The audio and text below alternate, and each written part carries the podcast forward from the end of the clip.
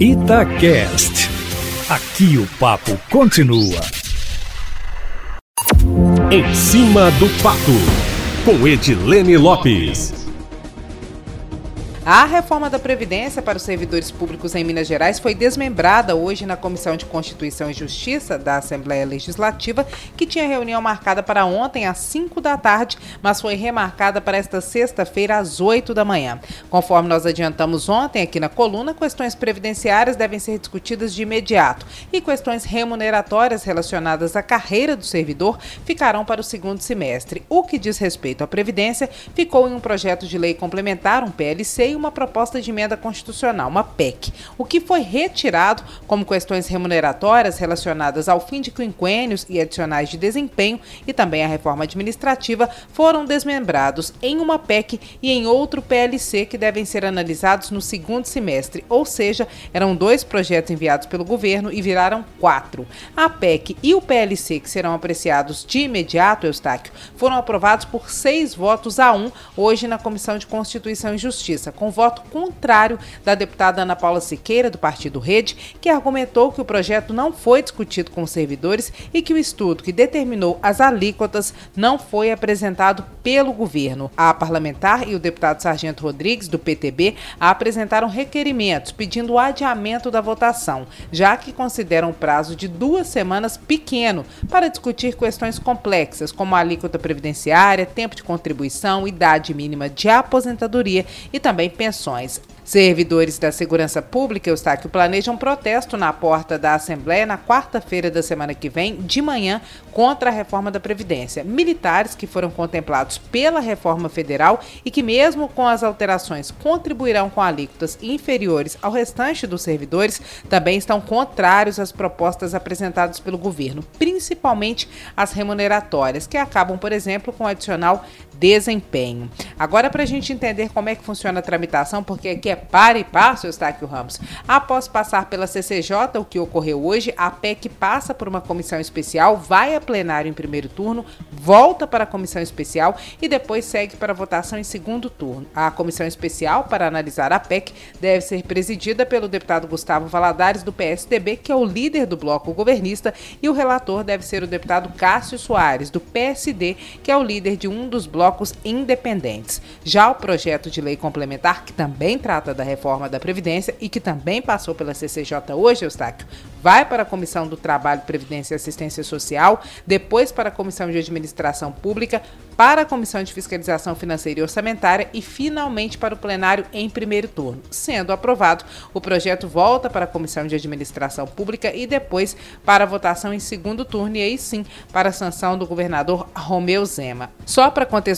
Eustáquio Ramos, todos os estados e prefeituras são obrigados a fazer a reforma da Previdência dos servidores de acordo com o que determina a regra do governo federal, que aprovou a reforma da Previdência para os servidores federais, com a contribuição chegando a 22% e também para os demais trabalhadores brasileiros. Os militares dos estados, Eustáquio, foram atingidos automaticamente pela reforma federal. A maior parte dos estados brasileiros já fez a reforma, optando ou por alíquota única ou então pela progressiva, que é a proposta pelo governo de Minas. A alíquota apresentada aqui, Eustáquio Ramos, varia de 13% a 19% de acordo com o salário do servidor e atinge tanto o executivo quanto o legislativo e também o judiciário. Apesar do protesto dos servidores e da resistência da oposição, a base de Romeu Zema na Assembleia acredita que o projeto será aprovado até o dia 18 de julho, que é a data do início do recesso parlamentar. Eustáquio. Agora à tarde, o Colégio de Líderes está reunido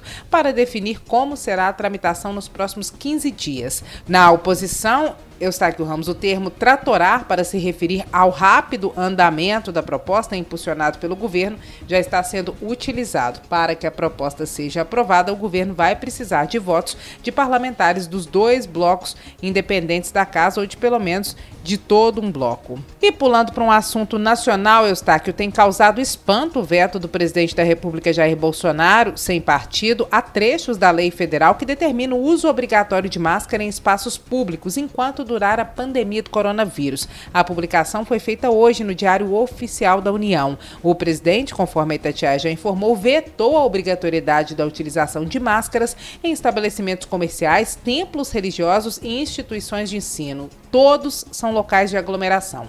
Na justificativa do veto, o governo federal afirma entender que o termo demais locais fechados, que é usado no texto, é muito abrangente e incorre em uma possível violação de domicílio. Nos bastidores do Congresso, Eustáquio, até por uma questão de empatia, visto que o uso de máscaras é fundamental para conter o vírus, as contaminações e as mortes, parlamentares falam em derrubar o veto do presidente. Eustáquio, agora aguardemos as cenas do próximo capítulo desse filme, que parece que é de terror, né, Eustáquio Ramos? Agora, um outro problema de momento, Eustáquio, é o vácuo de ministros. Além da pasta da saúde, a pasta da educação também permanece sem um chefe, sem um ministro à frente. Depois da volta do que não foi, com o desmentido do currículo de Carlos Alberto Decotelli, que foi indicado para a pasta da educação, mas não chegou a ocupá-la, pode ser confirmado um novo nome, do secretário de Educação do Paraná, Renato Feder. O nome já havia sido ventilado em outro outra ocasião. Ele é um ex-executivo, mas a ligação dele com o João Dória, governador de São Paulo, do PSDB e inimigo de Bolsonaro, para quem Feder doou recursos de campanha, teria feito com que ele fosse preterido. Agora ele volta ao páreo novamente e pode ser confirmado, Eustáquio Ramos.